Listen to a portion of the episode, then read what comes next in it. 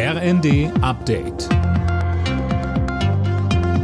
Stündlich neu. Auf den Punkt informiert. Ich bin Dirk Jostes. Guten Abend.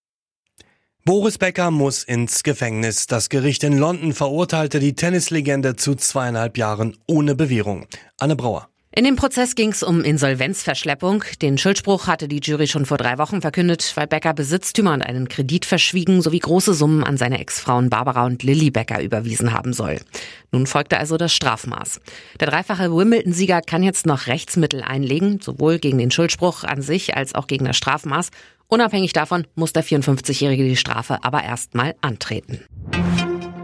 Corona-Infizierte sollen sich künftig bundesweit nur noch fünf Tage isolieren müssen. Die Reaktionen auf die Entscheidung der Gesundheitsminister fallen jetzt unterschiedlich aus. Kassenärztechef Gassen befürwortet die Entscheidung. Er sprach im ZDF von Eigenverantwortung. Virologe Stürmer sieht das kritisch. Er sagte ebenfalls im zweiten. Wenn man aber einen Anspruch hat, Infektion zu vermeiden, dann kann man nicht einfach Omikron so äh, behandeln, Infektionen einfach laufen lassen. Wir haben immer noch ungeklärte Situationen, was Long-Covid angeht.